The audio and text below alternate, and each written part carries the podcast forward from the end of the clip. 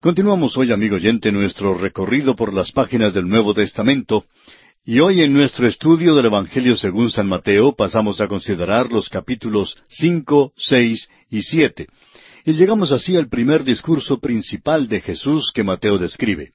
Mateo describe tres de los discursos principales de Jesucristo. En los capítulos cinco, seis y siete tenemos el Sermón del Monte. En el capítulo trece está el discurso de las parábolas misteriosas. Y por último, en los capítulos veinticuatro y veinticinco aparece el discurso del Monte de los Olivos. El Sermón del Monte es el manifiesto del Rey. Luego el discurso de las parábolas de misterio da la dirección que tomará el reino de los cielos después del rechazo de Jesús. Y por último, el discurso del Monte de los Olivos es profético y mira al futuro hacia el fin del mundo. Al considerar el Evangelio de Mateo hay que tener presente que este Evangelio no hace ningún esfuerzo por darnos un relato cronológico de la vida de Cristo. Presenta a Jesús en su Evangelio como Rey y sigue un plan que es una moción para presentar al Rey y sus derechos reales ante la nación de Israel. Y es importante que observemos eso. Si perdemos esta presentación en Mateo, perdemos el propósito de este Evangelio. Ahora el tema del capítulo cinco es el Sermón del Monte, las relaciones entre los súbditos del reino y la ley. El Sermón del Monte, que aparece en los capítulos cinco, seis y siete de Mateo, sin duda fue predicado en muchas ocasiones. El Señor repitió muchas de las verdades y parábolas dadas en este sermón en muchas ocasiones. El doctor Lucas nos da solamente una porción de este sermón y estamos seguros que Mateo también solo escribió una parte del Sermón del Monte. Creemos que el Señor dio muchísimo más que lo que se escribe aquí en Mateo, pero lo que se encuentra allí se da para nuestra instrucción y entendimiento hoy en día. En la exposición de las Escrituras hoy, hay teólogos que se inclinan o bien muy a la izquierda o bien muy a la derecha. El teólogo liberal se encuentra a la izquierda y trata el Sermón del Monte como si fuese el Evangelio mismo en su totalidad se porta como si esta fuera la única parte de las escrituras que es importante. Uno de estos predicadores liberales dijo en cierta ocasión que todo lo que se necesitaba en la Biblia era el Sermón del Monte. Aún dijo que todo lo que se necesitaba era la regla de oro que aparece inscrita en Mateo 7:12. Dice allí, así que todas las cosas que queráis que los hombres hagan con vosotros, así también haced vosotros con ellos, porque esto es la ley y los profetas. Ahora esto parece muy bueno, parece muy pío, suena muy piadoso, pero la pregunta no es si uno cree que el Sermón del Monte es su religión. La pregunta, amigo oyente, es si está viviendo usted de conformidad con él. El contenido del Evangelio cristiano no se halla en el Sermón del Monte. No se hace ninguna mención de la muerte y la resurrección de Cristo en él. Pablo dijo a los Corintios en su primera carta, capítulo quince, versículo uno, os declaro, hermanos, el Evangelio. Entonces, ¿qué es el Evangelio? ¿Es el Sermón del Monte? ¿Es eso lo que predicó Pablo? Claro que no. Pablo dice en los versículos tres y cuatro de su primera carta a los Corintios que Cristo murió por nuestros pecados conforme a las Escrituras, y que fue sepultado y que resucitó al tercer día conforme a las Escrituras. El Sermón del Monte es algo muy piadoso, pero el Evangelio no se encuentra allí. A los hombres les gusta decir, vivo según el sermón del monte, cuando realmente no lo hacen. Este es un punto de vista muy extremo, pero es típico de un segmento bastante grande de los liberales hoy en día. Si un hombre es sincero y lee el sermón del monte, se dará cuenta que no vive de acuerdo con él. Si esta es la norma de Dios, y a propósito lo es, ¿qué hará un hombre si comete una falta? ¿Tiene entonces un Salvador? ¿Tiene alguien que pueda extenderle su misericordia? ¿Tiene alguien que pueda alcanzar la gracia y salvarle por la fe cuando no le es posible vivir conforme a este sermón? Reducir el mensaje cristiano al sermón del monte es una simplicidad que las escrituras no permitirían bajo ninguna circunstancia. Este es el punto de vista de la extrema izquierda. Ahora tenemos el punto de vista de la extrema derecha. Este grupo trata el Sermón del Monte como si fuera la plaga bubónica. No quieren tener nada que ver con él. Dicen que no sirve para los cristianos de ninguna manera. Este grupo se conoce como hiperdispensacionalistas. Ahora no nos entienda mal, amigo oyente. Somos dispensacionalistas, pero no somos hiperdispensacionalistas. El Sermón del Monte tiene significado para nosotros hoy, pero no creemos que sea necesario repetirlo en un servicio de edificación cada domingo por la mañana. Es trágico de veras dárselo a un hombre no regenerado como una norma de conducta y decirle que si vive de conformidad con este sermón es cristiano. El sermón del monte es la ley elevada a un grado más alto que lo que los hombres pueden alcanzar. Al hombre no le es posible, por su propia fuerza, cumplir la ley del Antiguo Testamento. ¿Cómo pues puede guardar el sermón del monte que es elevado a un grado aún más alto?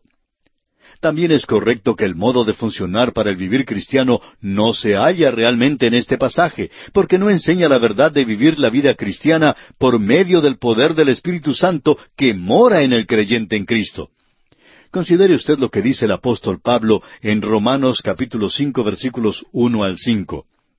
Justificados pues por la fe, tenemos paz para con Dios por medio de nuestro Señor Jesucristo, por quien también tenemos entrada por la fe a esta gracia en la cual estamos firmes y nos gloriamos en la esperanza de la gloria de Dios. Y no solo esto, sino que también nos gloriamos en las tribulaciones, sabiendo que la tribulación produce paciencia, y la paciencia prueba, y la prueba esperanza, y la esperanza no avergüenza, porque el amor de Dios ha sido derramado en nuestros corazones por el Espíritu Santo que nos fue dado. No se encuentra contenido en el Sermón del Monte el ministerio del Espíritu Santo.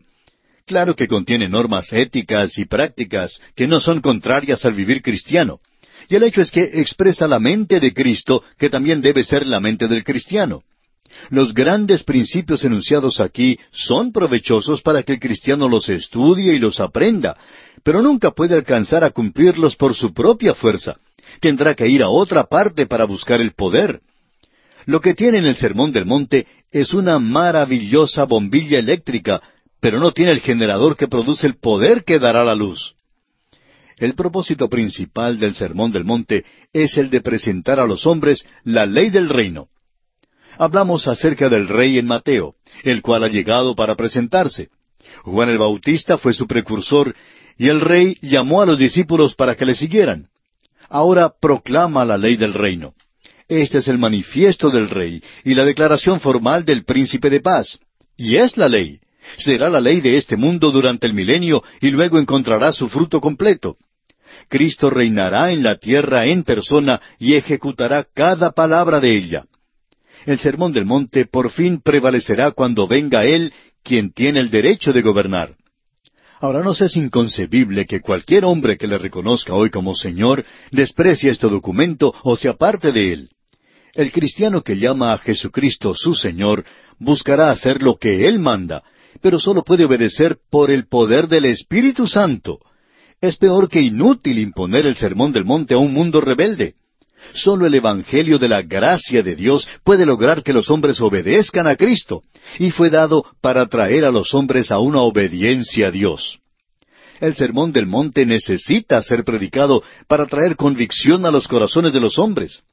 Este documento deja saber a los hombres que han pecado y revela que no hay justo y que todos están destituidos de la gloria de Dios. El cristiano puede tomar los principios enunciados en el Sermón del Monte y considerarlos a la luz de otras escrituras. Esto proveerá una perspectiva más amplia y un mejor entendimiento de la mente de Cristo. Por ejemplo, sólo aquí se puede hallar la definición de Cristo del asesinato y adulterio. Cristo tomó dos de los mandamientos y los elevó al máximo. No matarás, no cometerás adulterio. Así lo leemos en Éxodo 20, 13 y 14. Ahora, ¿son estos dos los únicos que elevó al máximo? La respuesta parece ser obvia. Estos dos son los únicos que se dan en Mateo. Al parecer, elevó cada mandamiento a un nivel mucho más elevado y menos posible de lograr. Si se pudiera decir en cuanto a la ley mosaica, por las obras de la ley nadie será justificado, según lo dice el apóstol Pablo en su carta a los Gálatas, capítulo dos, versículo dieciséis, luego sería diez veces más difícil que un hombre sea justificado por el sermón del monte. Un predicador que fue invitado en una ocasión a dar un mensaje breve en un almuerzo de unos hombres de negocio en la Cámara de Comercio, al llegar se acercó a la mesa de los oradores donde se pararon algunos hablando.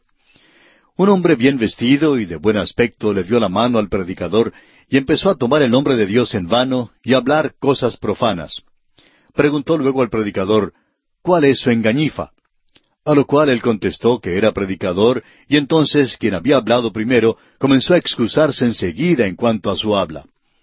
Siguió explicando que él era oficial de una cierta iglesia liberal, o sea, de aquellas que no prestan mucha atención a la palabra de Dios, y añadió que el sermón del monte era su religión. Usted sí tiene una religión maravillosa, le dijo el predicador. ¿Cómo le va con el sermón del monte? ¿Lo está guardando? A lo cual el interpelado contestó, Bueno, trato de guardarlo. Luego el predicador preguntó, ¿Le importa si le doy un pequeño examen? Como estuvo dispuesto a tomarlo, el predicador le dijo, El sermón del monte dice que si se enoja contra su hermano, será culpable de juicio. ¿Puede guardar eso? Aquel hombre pensó que bien podía guardar ese mandamiento porque nunca se enojaba lo suficiente para matar a alguien. Luego el predicador le dijo que si un hombre miraba a una mujer para codiciarla, ya era culpable de adulterio. ¿Qué le parece ese? le preguntó. El hombre contestó, Ay, eso sí me entramparía. Pues sospecho que haya muchas cosas en el Sermón del Monte que le atraparían, contestó el predicador. Al parecer, no está usted viviendo su religión. Si yo fuera usted, dijo para terminar el predicador, cambiaría de religión y conseguiría una que tuviera buen éxito. Amigo oyente, muchas personas hoy en día son como aquel hombre. Dicen piadosamente que el Sermón del Monte es su religión, cuando en la realidad quieren decir que es un buen documento como una expresión buena que no los afecta de ninguna manera.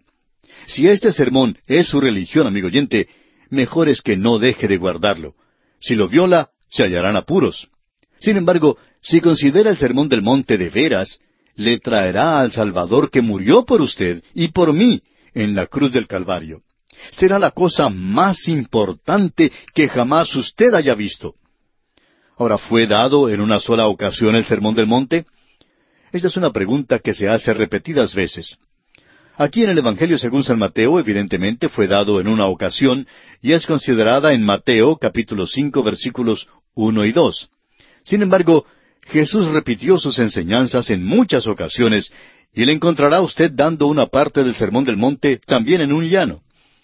En el Evangelio según San Lucas, por ejemplo, capítulo seis, versículo diecisiete, leemos Y descendió con ellos, y se detuvo en un lugar llano, en compañía de sus discípulos y de una gran multitud de gente de toda Judea, de Jerusalén y de la costa de Tiro y de Sidón, que había venido para oírle y para ser sanados de sus enfermedades. Note usted que dio las bienaventuranzas en esta ocasión. Hay una unidad en la narración en Mateo que verifica el reclamo de que el sermón fue dado en una ocasión. El propósito principal del Sermón del Monte es el de presentar a los hombres la ley del reino. Y se puede dividir de la siguiente manera. Primero, la relación de los súbditos del reino entre sí. Mateo 5, 1 al 16. En segundo lugar, la relación entre los súbditos del reino y la ley.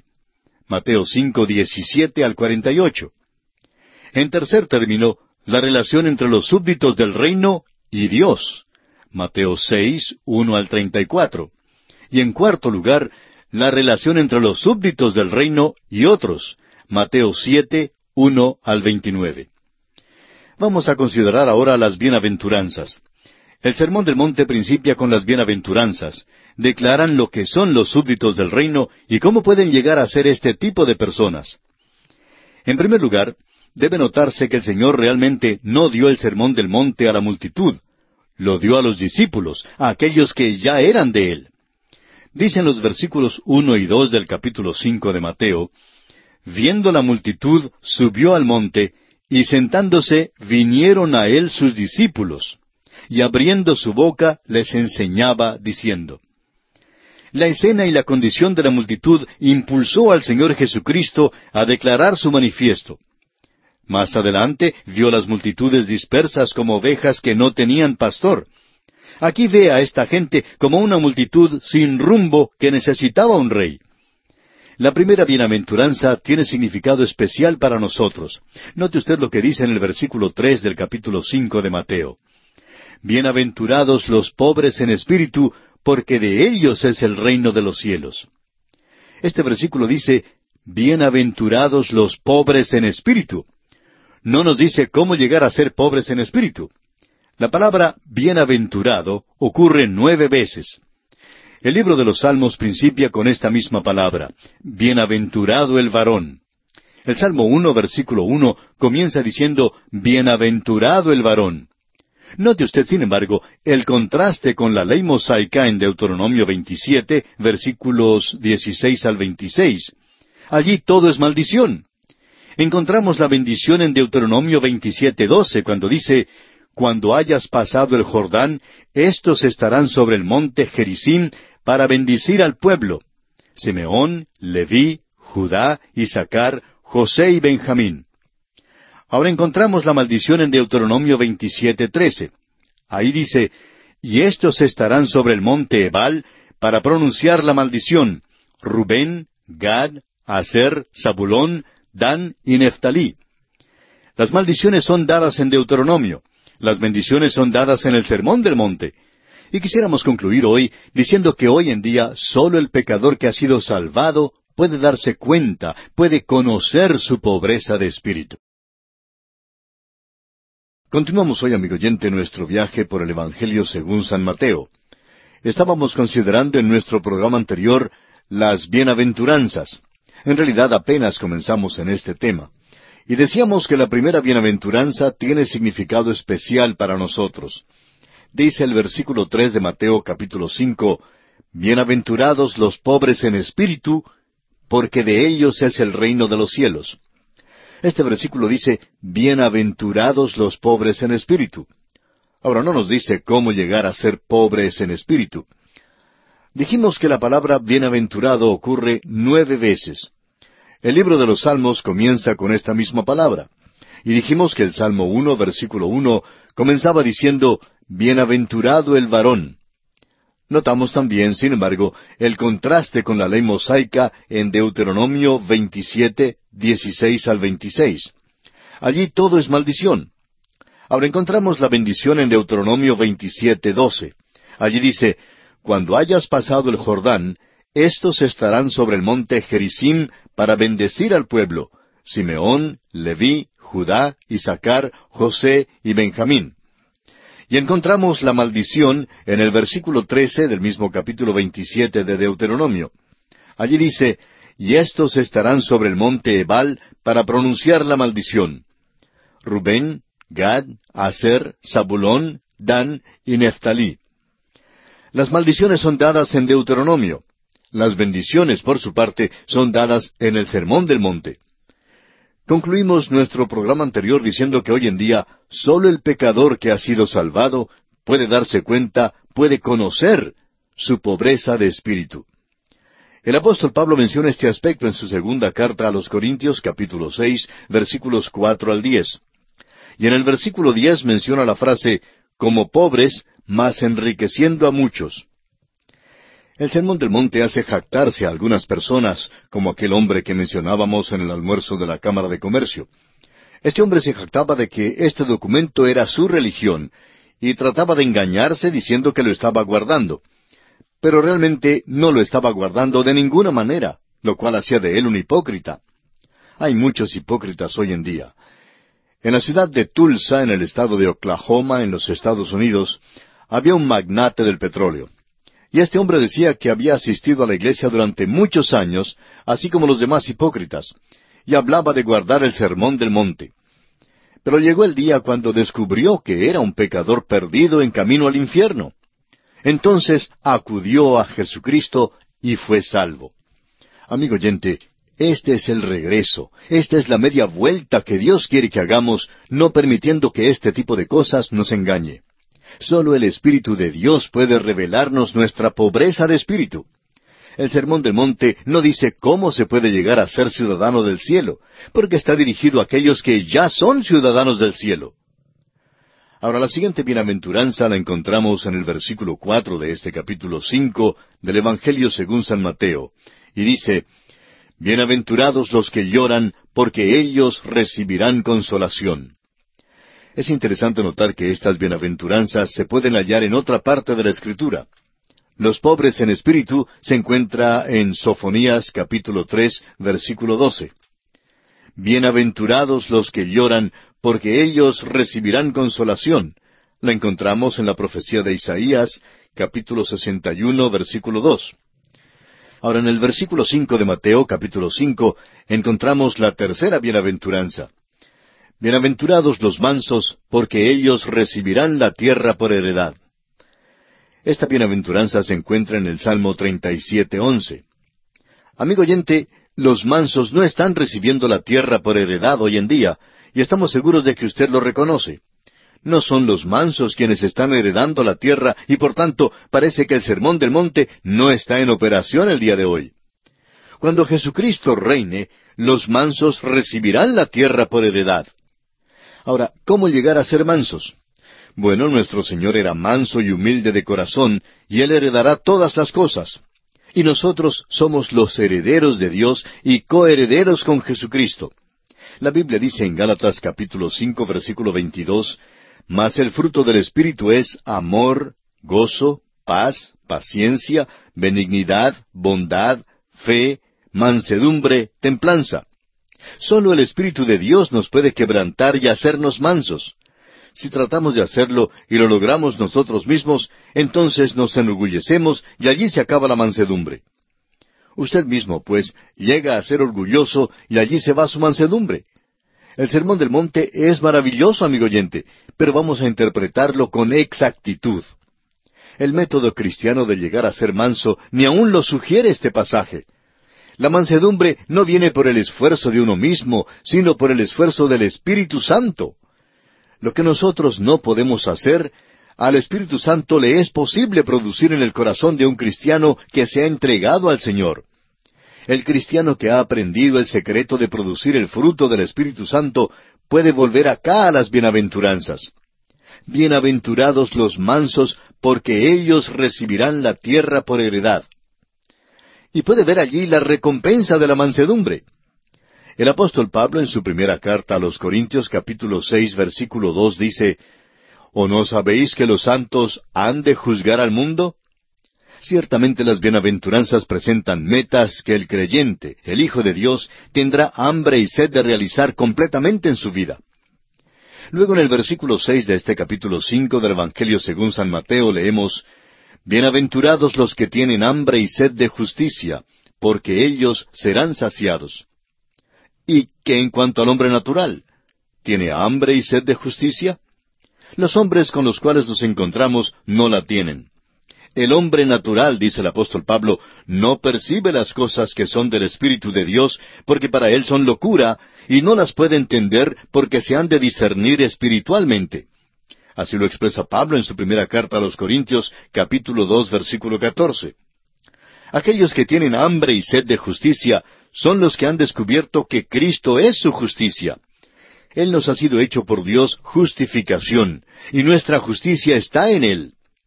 El versículo siete de este capítulo cinco de Mateo dice Bienaventurados los misericordiosos, porque ellos alcanzarán misericordia. Esta no es la condición sobre la cual nosotros merecemos misericordia. En su carta a Tito, capítulo tres, versículo cinco, dice el apóstol Pablo, nos salvó no por obras de justicia que nosotros hubiéramos hecho, sino por su misericordia, por el lavamiento de la regeneración y por la renovación en el Espíritu Santo. El mismo apóstol Pablo en su carta a los Romanos capítulo 12 versículos 17 al 20 nos dice que debemos ser misericordiosos porque ya hemos alcanzado misericordia. También el apóstol Pedro en su primera carta capítulo 2 versículos 9 y 10 dice, mas vosotros sois linaje escogido, real sacerdocio, nación santa, pueblo adquirido por Dios, para que anunciéis las virtudes de aquel que os llamó de las tinieblas a su luz admirable. Vosotros que en otro tiempo no erais pueblo, pero que ahora sois pueblo de Dios, que en otro tiempo no habíais alcanzado misericordia, pero ahora habéis alcanzado misericordia. Ahora el versículo ocho del capítulo cinco de Mateo nos presenta la siguiente bienaventuranza. Dice él, Bienaventurados los de limpio corazón, porque ellos verán a Dios. Ningún hombre sincero puede decir que su corazón es puro. ¿Cómo se puede hacer limpio el corazón del hombre, un corazón que es desesperadamente perverso? El Señor Jesús dijo en el Evangelio según San Juan capítulo quince versículo tres, Ya vosotros estáis limpios por la palabra que os he hablado. Así pues, es por el lavamiento de la regeneración que somos hechos limpios. El apóstol Juan en su primera carta, capítulo uno, versículo siete, dice que sólo la sangre de Jesucristo, su Hijo, nos limpia de todo pecado. La siguiente bienaventuranza la encontramos en el versículo nueve. Bienaventurados los pacificadores, porque ellos serán llamados hijos de Dios. ¿Le es posible a usted nombrar a un pacificador en el mundo presente? No hay ni siquiera uno en el día de hoy que pueda efectuar la paz. Cristo es el único gran pacificador. Hizo la paz entre un Dios justo y un pecador injusto por medio de su propia sangre. El apóstol Pablo nos dice en Romanos 5.1, Justificados pues por la fe, tenemos paz para con Dios por medio de nuestro Señor Jesucristo. Ahora el versículo diez del capítulo cinco nos presenta la siguiente bienaventuranza. Bienaventurados los que padecen persecución por causa de la justicia, porque de ellos es el reino de los cielos. La aplicación de esta bienaventuranza hoy y también al remanente de Israel en el tiempo de la gran tribulación es fácil de notar. Pero, ¿se la puede en realidad aplicar al reino? ¿No será quitada entonces toda la maldad? Muchas escrituras enseñan que habrá maldad durante el milenio, aunque será grandemente reprimida. Pasemos ahora a otro aspecto importante en este capítulo cinco del Evangelio según San Mateo. Leamos los versículos trece y catorce. Vosotros sois la sal de la tierra, pero si la sal se desvaneciere, ¿con qué será salada? No sirve más para nada, sino para ser echada fuera y hollada por los hombres. Vosotros sois la luz del mundo. Una ciudad asentada sobre un monte no se puede esconder. Los hijos de Dios en cualquiera época y bajo cualquier condición son a la vez sal y luz en el mundo.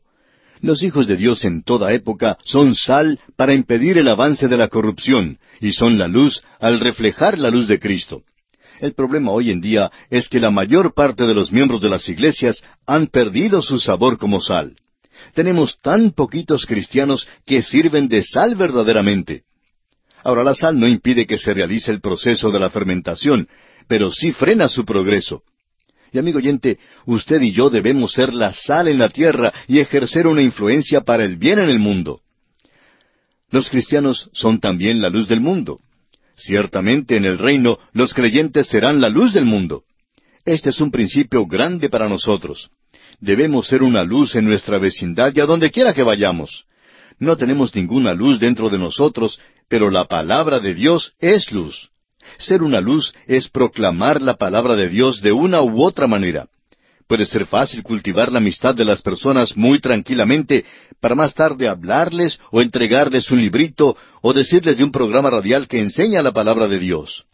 Hay muchas maneras de ser una luz en el mundo y debemos alumbrar. El versículo 16 de este capítulo 5 de Mateo nos dice, Así alumbre vuestra luz delante de los hombres, para que vean vuestras buenas obras y glorifiquen a vuestro Padre que está en los cielos. Hay quienes tienen esta creencia de pensar que el Sermón del Monte es antropocéntrico, o sea, centrado en el hombre. No es centrado en el hombre, sino teocéntrico, es decir, centrado en Dios mismo. ¿Acaso el versículo dice, Así alumbre vuestra luz delante de los hombres, para que vean vuestras buenas obras, y te glorifiquen, y te feliciten, y te den una medalla de oro y una copa de plata? Claro que no. Este versículo dice que usted y yo, amigo oyente, debemos alumbrar con nuestra luz delante de los hombres para glorificar a nuestro Padre que está en los cielos. El Sermón del Monte tiene a Dios como tema central. Durante el milenio, cuando el reino esté acá en la tierra, todo lo que se dice y se hace tendrá su centro en Dios. Nuestro primer motivo en este mundo perdido debe ser el traer gloria a Dios. Avancemos algo más en este estudio del Evangelio según San Mateo y leamos ahora el versículo 17 que dice, No penséis que he venido para abrogar la ley o los profetas, no he venido para abrogar, sino para cumplir. Es bueno que recordemos que la ley era más que meramente los diez mandamientos. Una parte de la ley era la ley moral, y la otra era la ley ceremonial. Y Jesucristo fue el sacrificio por las transgresiones de la ley, o sea, los pecados del mundo. No vino para abrogar la ley y los profetas, vino para cumplir la ley. ¿Cómo cumplió la ley? La cumplió guardándola en su totalidad. Lo que la ley presentó a los hombres, a Cristo le fue posible alcanzar. Y así, cuando uno acepta a Cristo como su Salvador, Él entonces llega a ser nuestra justicia. Las normas de Dios no han cambiado. Nadie puede alcanzar las normas de Dios por su propia fuerza. El hombre necesita ayuda, el hombre necesita la misericordia, el hombre necesita de un Salvador. Alcanzamos la misericordia cuando llegamos a Cristo.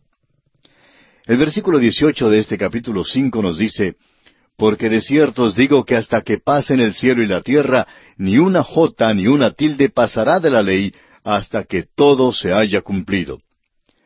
Esperamos que no nos entienda mal lo que decimos, amigo oyente. La ley no es anticuada, todavía es una norma hoy en día. Revela que nuestra conducta no concuerda con la expectativa de Dios. Esto nos impulsa a acercarnos a la cruz de Cristo. La única manera en que podemos cumplir la ley es aceptando al único que pudo cumplirla, esto es, el Señor Jesucristo mismo. Ahora el versículo 19 dice, De manera que cualquiera que quebrante uno de estos mandamientos muy pequeños y así enseñe a los hombres, muy pequeño será llamado en el reino de los cielos. Mas cualquiera que los haga y los enseñe, éste será llamado grande en el reino de los cielos. No se puede quebrantar los mandamientos y salirse con la suya. Pero no se puede guardar los mandamientos por nuestras propias fuerzas. La única manera en que se puede guardar los mandamientos es acudiendo a Jesucristo para recibir de Él la salvación, el poder y la fuerza. Los mandamientos no son el camino de la salvación, sino más bien un medio para señalarnos nuestra condición necesitada y el camino a la salvación, que es por la aceptación de la obra de Jesucristo. El versículo veinte de este capítulo cinco de Mateo dice, Porque os digo que si vuestra justicia no fuere mayor que la de los escribas y fariseos, no entraréis en el reino de los cielos. Los fariseos tuvieron un sumo grado de justicia según la ley, pero no fue aceptable. ¿Cómo vamos a superarla nosotros? Nunca podemos superarla por nuestros propios esfuerzos. Ahora los versículos 21 y 22 nos dicen, Oísteis que fue dicho a los antiguos, no matarás, y cualquiera que matare será culpable de juicio. Pero yo os digo que cualquiera que se enoje contra su hermano será culpable de juicio, y cualquiera que diga necio a su hermano será culpable ante el concilio, y cualquiera que le diga fatuo quedará expuesto al infierno de fuego. En estos versículos, Cristo está diciendo que el enojo es equivalente al asesinato. Eso quiere decir que si usted está enojado con su hermano, es un asesino. Si dice que el sermón del monte es su religión, pero quebranta cualquier parte de él, es condenado. Amigo oyente, si a usted no le es posible cumplir este sermón del monte en su totalidad, usted necesita entonces un Salvador. Y este Salvador, como ya lo hemos señalado, es el mismo Señor Jesucristo. Le exhortamos, pues, en esta hora a acudir a Él, a entregarle su vida entera, a permitir que Él entre en su corazón y le transforme de una manera total, de manera que le dé nueva vida, de manera que usted se constituya en la sal de la tierra y en la luz del mundo, por medio de Cristo Jesús viviendo en usted. Es nuestra oración ferviente que usted acuda a Cristo Jesús en esta misma hora. Dios le ayude a hacerlo. Continuamos hoy, amigo oyente, nuestro viaje por el Nuevo Testamento. En nuestro estudio del capítulo cinco del Evangelio según San Mateo, entramos hoy en un aspecto muy importante y de mucha actualidad, y se refiere a la enseñanza de Cristo sobre el divorcio y el adulterio. Los versículos 26 hasta el 28 de este capítulo cinco del Evangelio según San Mateo dicen, De cierto te digo que no saldrás de allí hasta que pagues el último cuadrante. Oísteis que fue dicho, no cometerás adulterio. Pero yo os digo que cualquiera que mira a una mujer para codiciarla, ya adulteró con ella en su corazón. Cuando Cristo dice, de cierto te digo, eleva su enseñanza a un nivel mucho más alto que la ley de Moisés. Él se eleva a la posición de alguien que a la vez es legislador e intérprete. Nadie jamás ha guardado la ley. La mirada de codicia viola el séptimo mandamiento. Si usted es sincero, amigo oyente, reconocerá que no lo ha guardado. El Sermón del Monte dice que hemos pecado, que no podemos fingirlo. Nos enseña que hace falta la misericordia y la ayuda de Jesucristo el Salvador. En los siguientes versículos el Señor habla acerca de la ley, la relación del hombre con ella. Leamos los versículos 29 y 30 de este capítulo 5 de Mateo. Por tanto, si tu ojo derecho te es ocasión de caer, sácalo y échalo de ti, pues mejor te es que se pierda uno de tus miembros y no que todo tu cuerpo sea echado al infierno. Y si tu mano derecha te es ocasión de caer, córtala y échala de ti, pues mejor te es que se pierda uno de tus miembros y no que todo tu cuerpo sea echado al infierno.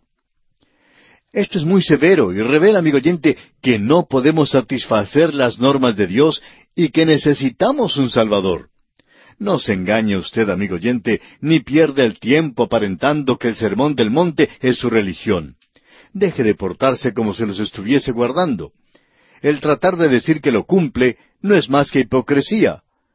Usted, amigo oyente, necesita un Salvador y este pasaje debe impulsarle a que se acerque a la cruz de Cristo para alcanzar su misericordia. Es entonces cuando honra al Señor, realmente guarda la ley cuando usted reconoce sinceramente que no es capaz de cumplirla con sus propias fuerzas. Ahora los versículos 31 y 32 de este capítulo 5 del Evangelio según San Mateo dicen, También fue dicho, cualquiera que repudia a su mujer, dele carta de divorcio. Pero yo os digo que el que repudia a su mujer, a no ser por causa de fornicación, hace que ella adultere, y el que se casa con la repudiada comete adulterio. Aquí el Señor da los motivos para el divorcio. Si alguien se divorcia por una razón que no es dada en la Escritura, aquella persona es adúltera. Esto es algo que desgraciadamente se ignora por completo hoy, aun en círculos cristianos. Esto, sin embargo, será la ley durante la edad del reino, porque habrá hombres y mujeres que querrán dejar a sus cónyuges durante aquel período. El divorcio aquí está en la misma base que se presenta en el capítulo 19 de este Evangelio según San Mateo y discutiremos ese asunto cuando lleguemos allí. Veamos ahora algunas leyes misceláneas. Estas leyes misceláneas revelan el alto nivel del reino y la necesidad de un rey para ejecutarla. Leamos los versículos 33 al 35 de Mateo capítulo 5. Además habéis oído que fue dicho a los antiguos, No perjurarás, sino cumplirás al Señor tus juramentos. Pero yo os digo, no juréis en ninguna manera, ni por el cielo, porque es el trono de Dios, ni por la tierra, porque es el estrado de sus pies, ni por Jerusalén, porque es la ciudad del gran rey. El Señor Jesús dijo que usted y yo debemos ser el tipo de personas que no tengamos necesidad de jurar. Usted quizá recordará que hace algún tiempo se podía entrar en un banco para tomar prestado un dinero y todo lo que se necesitaba era firmar una nota para obtener el dinero. Pero hoy, cuando uno desea tomar dinero prestado en un banco, tiene que firmar por lo menos en cuatro lugares diferentes. ¿Por qué? Porque hoy en día no se puede confiar en el género humano. El Señor dice que el Hijo de Dios, bajo cualquier circunstancia, debe ser una persona confiable. El Señor dice en el versículo 37 de Mateo capítulo 5, Pero sea vuestro hablar sí, sí, no, no, porque lo que es más de esto, de mal procede. Cuando un hombre dice, juraré sobre un montón de Biblias que tal o cual cosa tiene un kilómetro de altura, aquel es el hombre en quien no se puede confiar, porque la mentira que nos está diciendo también tiene un kilómetro de altura. Leamos ahora los versículos 38 y 39. Oísteis que fue dicho, ojo por ojo y diente por diente. Pero yo os digo, no resistáis al que es malo, antes a cualquiera que te hiere en la mejilla derecha, vuélvele también la otra. El principio para la conducta cristiana está aquí, pero requerirá la presencia del rey para proteger a sus súbditos en este asunto. En el reino sí le será posible volver la otra mejilla. Se dice que hubo una vez un irlandés a quien alguien le dio en la mejilla y lo tumbó. El irlandés se levantó y le volvió la otra mejilla. El hombre lo tumbó de nuevo. Al pararse esta vez, el irlandés le dio unos golpes fuertes al hombre. Un observador preguntó, Bueno, ¿y por qué hizo eso? Bueno, respondió el irlandés, el Señor dijo que volviera la otra mejilla, y la volví, pero nunca me dijo lo que debía hacer después de volverla. Por supuesto, amigo oyente, que el irlandés sí sabía lo que tenía que hacer. Y usted y yo también lo sabemos. Leamos ahora los versículos cuarenta al cuarenta y dos. Y al que quiera ponerte a pleito y quitarte la túnica, déjale también la capa. Y a cualquiera que te obligue a llevar carga por una milla, ve con el dos. Al que te pida, dale. Y al que quiera tomar de ti prestado, no se lo rehuses. Amigo oyente, tome usted este pasaje de la Escritura y llévelo a su banco y dígale a su banquero que vive según el sermón del monte y vea cómo le va. Amigo oyente, tenemos que dejar de ser hipócritas.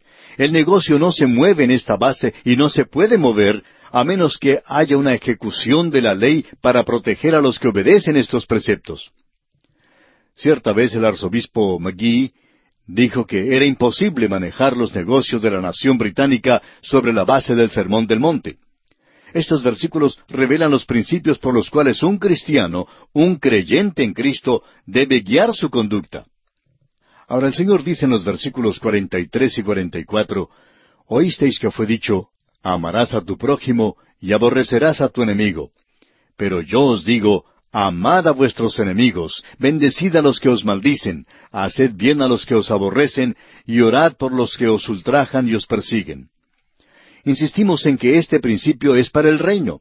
El Señor continúa en este pasaje diciéndonos que debemos amar a otros además de nuestros familiares y amigos. Estamos tratando de participar el Evangelio a otros, y esta es la manera en que podemos expresar nuestro amor, dándoles el mensaje salvador que les traerá a Jesucristo y al cielo. El lector simplemente tiene que leer el capítulo cinco del Evangelio según San Mateo con todo cuidado y examinar su propia vida a la luz de la ley de Cristo para ver si es igual a las normas de Cristo. El lector sincero exclamará entonces, Pero venido el mandamiento, el pecado revivió y yo morí. Así lo dijo Pablo en su carta a los Romanos capítulo siete versículo nueve. Y luego, en el versículo veinticuatro dijo Pablo, Miserable de mí, ¿quién me librará de este cuerpo de muerte? El Sermón del Monte, amigo oyente, necesita ser predicado para traer convicción a los corazones de los hombres, para que sepan que todos han pecado, y así traerlos a Cristo Jesús, en quien podrán encontrar la salvación eterna de sus almas. Y así, amigo oyente, concluimos nuestro estudio del capítulo cinco del Evangelio según San Mateo. Y comenzamos ahora con el capítulo seis de este libro de Mateo. En este capítulo hablaremos de las motivaciones internas que regulan las expresiones exteriores de justicia en el trato con nuestro semejante, como son la limosna, la oración, el ayuno y las riquezas. Hablaremos también de la relación con Dios del ciudadano del reino de los cielos. Consideremos en primer lugar el motivo y el método de dar limosna. El capítulo seis del Evangelio según San Mateo trata la parte externa de la religión. En el capítulo cinco, el rey hablaba de la justicia que deben poseer sus súbditos. Debe ser una justicia que supere la justicia de los escribas y los fariseos. Ahora bien, es verdad que ellos tenían una justicia religiosa. El fariseo Nicodemo era un hombre religioso muy destacado. En realidad no se puede encontrar mucho que criticar en cuanto a él. Pero nuestro Señor le dijo, os es necesario nacer de nuevo. Así lo vemos en Juan capítulo tres versículos uno al ocho. Debemos tener una justicia superior a la de los escribas y fariseos, y a esa solo se llega confiando en Cristo. Ahora aquí en el capítulo seis, Mateo habla de la justicia que los súbditos del reino deben practicar. La motivación, por supuesto, es lo importante en lo que usted y yo hacemos para Dios. Ninguna consideración ajena puede entrometerse aquí. Estas cosas quedan entre usted y su Dios. Las cosas que se mencionan en este capítulo son la limosna, la oración, el ayuno, las riquezas y la preocupación y cuidado del futuro. Estas son consideraciones prácticas. El Señor Jesús habla primero del motivo y luego del método de dar limosna. Veamos el primer versículo de este capítulo seis de Mateo. Guardaos de hacer vuestra justicia delante de los hombres para ser vistos de ellos. De otra manera, no tendréis recompensa de vuestro Padre que está en los cielos. Lo que usted da queda entre usted y Dios. Usted no debe dar para ser visto de los hombres.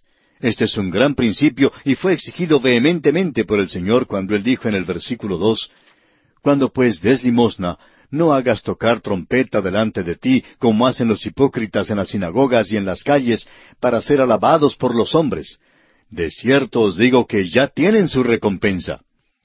El Señor dijo estas palabras con una ironía cáustica y con un cortante sarcasmo. Era la costumbre de los fariseos, cuando querían dar a los pobres, ir a una esquina bulliciosa en Jerusalén y tocar la trompeta. El propósito de tal costumbre era el de juntar a los pobres y necesitados para que recibieran la limosna. También era esta una oportunidad para que los fariseos dejaran saber a los demás lo generosos que eran. Los cristianos hoy en día tenemos una actitud paralela con los fariseos en muchos aspectos. Cristo dijo a los fariseos que cuando hacían obras generosas para que el público los viera, ya tenían su recompensa. Su generosidad no era un asunto entre ellos y Dios. Ahora, amigo oyente, ¿por qué da usted? Hay más de una sola manera de dar. En cierta organización, al tomar la ofrenda, se solicitó a quien recogía la ofrenda que se asegurara de dar una oportunidad a todos de ponerse en pie y decir cuánto darían. Por ejemplo, debía decir, ¿cuántos darían cien dólares? Al preguntar por qué era necesario tomar la ofrenda de esa manera, se le dijo que cierto hombre asistiría y él solo daría un dólar si se tomaba la ofrenda así de la manera corriente. Pero que si se hacía la pregunta de cuántos darían cien dólares, era más que seguro que este hombre daría esa cantidad. Amigo oyente, tenemos que decir que aquel hombre ciertamente tocó su trompeta. Hay otras personas que dan cheques de mucho dinero pero lo que pasa es que siempre desean entregarlos personalmente. Había un hombre en una iglesia que siempre entregaba un cheque al predicador antes de que éste subiera al púlpito. Pensaba que eso estimularía lo suficiente al predicador como para mencionarlo.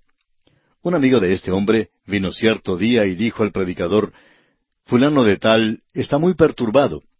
Siguió explicando que era porque el predicador no había hecho mención del cheque de mucho dinero que este hombre le había entregado el domingo pasado. Esto es correcto, contestó el predicador, y explicó el motivo para no mencionarlo. Dijo, su amigo es un hombre de amplios recursos, y el cheque que me dio en relación a lo que tiene no fue tanto. El domingo pasado un cartero también me entregó un sobre. Me dijo que no lo abriera sino hasta después del servicio, y no quiso que yo dijera ni una palabra a nadie acerca de esto. Me dio casi el doble de lo que el hombre adinerado me había entregado. Si yo tuviera que testificar acerca de alguna persona, tendría que hacerlo de parte del cartero. Amigo oyente, permítame decirle que el dar es algo entre usted y Dios. Pero en el mismo momento en que una tercera persona se ve involucrada, ya usted no es digno de recibir ningún encomio o recompensa. Hay muchos llamados cristianos quienes dan hoy en día, pero que realmente no dan de ninguna manera. Por ejemplo, una universidad norteamericana que explotaba el carácter humano trazó hace algunos años unos planos arquitectónicos muy bellos para una torre que había de ser construida en uno de los edificios. Anunciaron modestamente que darían el nombre del donador a la torre. Por lo menos había media docena de personas que querían que su nombre apareciera en esa torre. Hoy en día se llama la Torre de fulano de tal, honrando a cierto hombre. Su nombre está labrado en la piedra y se le alaba todo el tiempo. Muchas personas dan así, pero amigo oyente, esta clase de dar no vale nada delante de Dios. Fíjese usted lo que dice el Señor en los versículos siguientes, tres y cuatro de este capítulo seis de Mateo. Mas cuando tú des limosna, no sepa tu izquierda lo que hace tu derecha, para que sea tu limosna en secreto, y tu Padre que ve en lo secreto te recompensará en público. El dar es un asunto entre el alma y Dios. Es una relación tan íntima que lo físico debe ser reducido a lo mínimo. La mano derecha debe permanecer tan callada en cuanto al hecho de dar que la mano izquierda nunca descubrirá si tuviera ojos para ver lo que ha hecho la mano derecha. No se meta la mano en el bolsillo mientras levanta la otra en el aire para que sepan los demás cuánto es que da. Esto es lo que dice el Señor y lo dice con un sarcasmo penetrante. En realidad, amigo oyente, ¿vive según el sermón del monte el que se cree tan liberal? Por supuesto que no. Leamos ahora el versículo cinco de Mateo capítulo cinco. Y cuando ores, no seas como los hipócritas, porque ellos aman el orar en pie en las sinagogas y en las esquinas de las calles para ser vistos de los hombres. De cierto os digo que ya tienen su recompensa. Este versículo no es de ninguna manera una exageración. Hoy día hay algunos judíos ortodoxos que se les ve parados o caminando llevando el chal de oración y leyendo oraciones. También hay muchos que andan con sus sartas de cuentas a plena vista para que todos vean que están rezando. Hay un peligro muy grave aquí de hacer esto delante de los hombres. El chal de oración o la sarta de cuentas anuncia a otros que un hombre está orando. Y el Señor dice que si un hombre ora así, ya tiene su recompensa. Su recompensa consiste en ser visto de los hombres, pero su oración no será contestada. Nunca podrá llegar más allá de las vigas del edificio. El versículo seis nos dice, Mas tú, cuando ores, entra en tu aposento y cerrada la puerta, ora a tu Padre que está en secreto, y tu Padre que ve en lo secreto, te recompensará en público.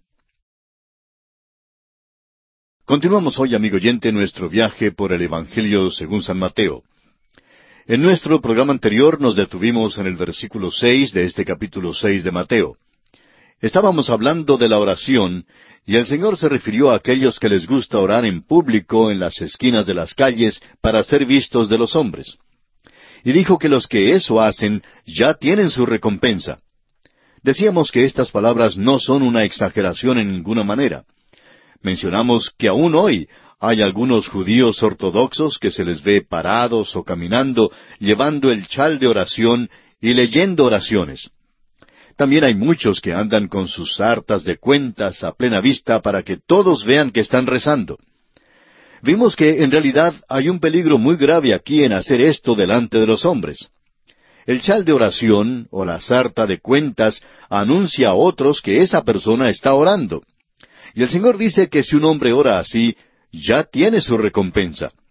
Su recompensa consiste en ser visto de los hombres, pero su oración no será contestada nunca podrá llegar más allá de las vigas del edificio. En vista de eso, entonces, vimos que el Señor Jesucristo instruyó en el versículo seis de Mateo, capítulo seis, Mas tú, cuando ores, entra en tu aposento y cerrada la puerta, ora a tu Padre que está en secreto. Y tu Padre que ve en lo secreto te recompensará en público. El concepto expresado aquí es revolucionario. ¿Notó usted que el Señor usa el término Padre en cuanto a Dios?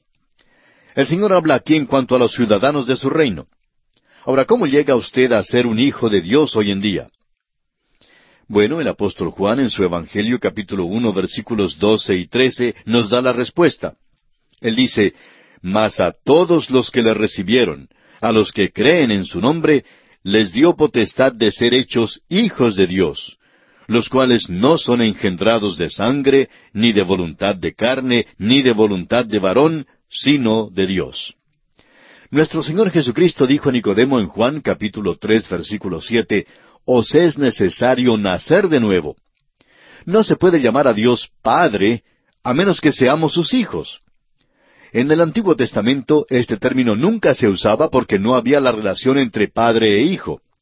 Es verdad que toda la nación de Israel fue llamada mi hijo, pero al individuo en aquella nación no se le llamaba hijo. Es de una nueva relación que habla el Señor aquí en este versículo seis de este capítulo seis de San Mateo. Con respecto al asunto de la oración, nos dice que debe ser secreta y sincera. Muchos santos de Dios, que hoy en día no son reconocidos, serán manifestados en el tribunal de Cristo como verdaderas personas de oración. Ahora el Señor dice en los versículos siete y ocho de Mateo capítulo seis, Y orando no uséis vanas repeticiones como los gentiles que piensan que por su palabrería serán oídos. No os hagáis pues semejantes a ellos, porque vuestro Padre sabe de qué cosas tenéis necesidad antes que vosotros le pidáis. Que la oración deba ser simple no significa que no hayamos de pedir varias veces alguna cosa. Más bien significa que no debemos usar repetidas veces las expresiones vanas que no tienen significado. No use pues usted vanas repeticiones. Lleve al Señor lo que tenga en su corazón. Él sabe lo que usted necesita antes de que se lo pida, pero Él quiere que usted se allegue a Él y le pida. En los versículos nueve al trece de Mateo capítulo seis nos da un modelo de cómo orar. Dice así, Vosotros pues oraréis así, Padre nuestro que estás en los cielos, santificado sea tu nombre. Venga tu reino, hágase tu voluntad como en el cielo, así también en la tierra. El pan nuestro de cada día, dánoslo hoy y perdónanos nuestras deudas, como también nosotros perdonamos a nuestros deudores. Y no nos metas en tentación, mas líbranos del mal. Porque tuyo es el reino, y el poder y la gloria, por todos los siglos. Amén.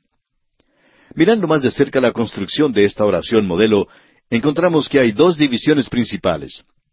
Hay aquella parte cuyo tema es la gloria de Dios. Venga tu reino, hágase tu voluntad como en el cielo, así también en la tierra. Y luego tenemos aquella otra división que trata de las necesidades de los hombres. El pan nuestro de cada día, dánoslo hoy. Amigo oyente, el reino de Dios es una cosa progresiva y creciente. Isaías el profeta dijo, Lo dilatado de su imperio y la paz no tendrán límite. Nuestro criterio es que este reino crecerá durante toda la eternidad, será una de sus glorias. No habrá nada estático ni estéril en cuanto a este reino, y creemos que esto se define en nuestra petición, venga tu reino. Cuando oramos, el pan nuestro de cada día, dánoslo hoy, reconocemos que Dios es el dador de todo. Tras el pan está la harina nívea, y tras la harina el molino, y tras el molino está el trigo y la lluvia, el sol y la voluntad del Padre. Sin embargo, en nuestra era debemos recordar que Dios no ha dicho que no sufriríamos. Ha dicho que suplirá hoy día el pan espiritual para todos los que desean tenerlo y que reconocen su necesidad. Dios nos provee con pan espiritual porque Él dice, Bienaventurados los que tienen hambre y sed de justicia. Aquellos son los que serán saciados. Ahora, y no nos metas en tentación, mas líbranos del mal. Amigo oyente, Dios no tienta a nadie. De modo que nuestra oración es que cuando somos tentados, Dios nos proteja del poder de esa tentación y no permita que seamos presa del maligno. No significa que Dios nos guardará de toda tentación, sino que cuando seamos tentados y estemos en medio de ella, Dios nos librará de su poder maligno y esclavizante. Hemos visto, pues, que nuestra oración debe ser marcada por su simplicidad y sinceridad, según los versículos seis y siete, y que el Señor nos da un modelo de la oración en los versículos nueve al trece. El Señor sigue ahora el asunto del ayuno en los versículos dieciséis al dieciocho de Mateo capítulo seis. Cuando ayunéis, no seáis austeros como los hipócritas, porque ellos demudan sus rostros para mostrar a los hombres que ayunan, de cierto os digo que ya tienen su recompensa. Pero tú, cuando ayunes, unge tu cabeza y lava tu rostro, para no mostrar a los hombres que ayunas, sino a tu Padre que está en secreto. Y tu Padre que ve en lo secreto, te recompensará en público. Preguntamos, ¿es para hoy en día el ayuno? No hay instrucción específica dada al cristiano en cuanto al ayuno. Sin embargo, hay valor en ello si un cristiano lo hace para el Señor sin divulgarlo a otros. El hecho es que cualquier sacrificio externo que haga un cristiano pierde su valor cuando se hace delante de los hombres. Estas son relaciones íntimas y personales con el Padre que también son sagradas y deben ser guardadas así. De otra manera, llegan a ser profanas y comunes. Ahora, en los versículos 19 al 24, el Señor vuelve al asunto del dinero.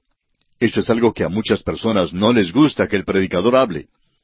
Leamos entonces los versículos 19 al 24 de Mateo capítulo 6.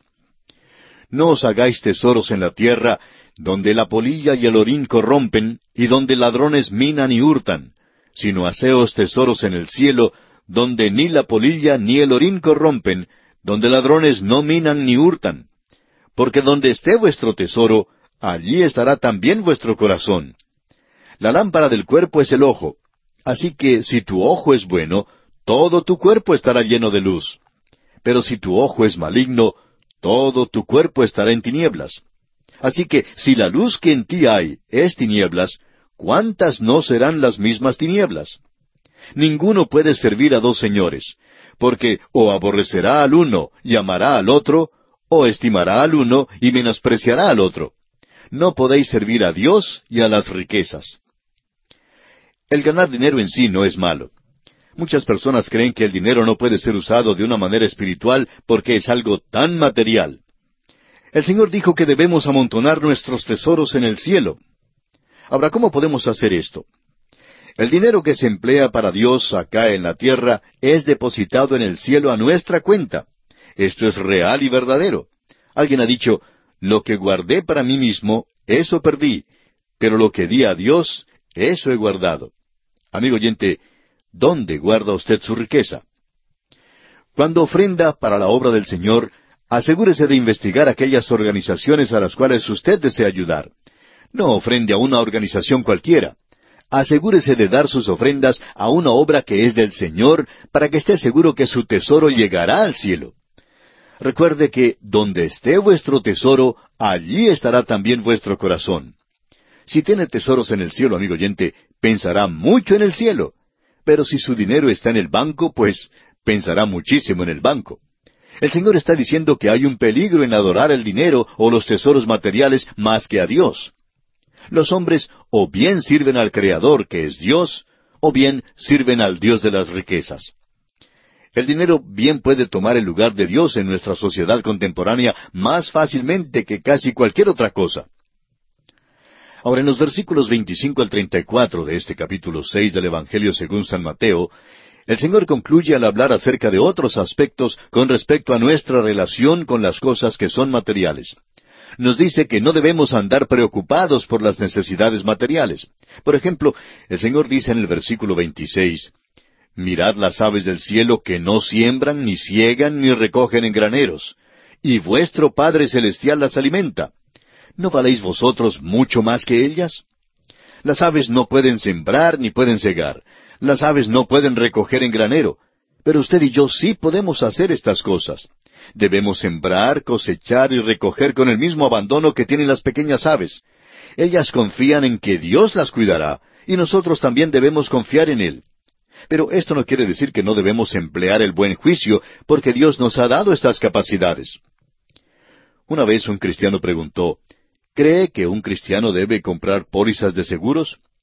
La respuesta de su pastor fue, sí, ¿cómo no? El sistema de seguros es un medio que tenemos hoy en día para aliviar nuestra preocupación en cuanto al cuidado de nuestras familias y de nosotros mismos. Lo importante es que no andemos por la vida permitiendo que las cosas materiales sean una carga. En los versículos 27 y 28 el Señor dice, ¿Y quién de vosotros podrá, por mucho que se afane, añadir a su estatura un codo? Y por el vestido, ¿por qué os afanáis? Considerad los lirios del campo, cómo crecen, no trabajan ni hilan. En estos versículos se hace la pregunta, ¿por qué os afanáis por el vestido? Piense en el tiempo que tanto hombres como mujeres consumen cuando salen a comprar ropa. Y casi todo el mundo ha dicho alguna u otra vez, no puedo salir esta noche porque no tengo el vestido o el traje adecuado. Bueno, considere usted los lirios del campo. Ellos no pueden trabajar ni hilar, y sin embargo, Dios cuida de ellos. Como seres humanos podemos trabajar e hilar y debemos hacerlo. El problema aquí es con la preocupación excesiva en cuanto a estas necesidades. Dios puede vestir la hierba del campo que hoy es y mañana no es.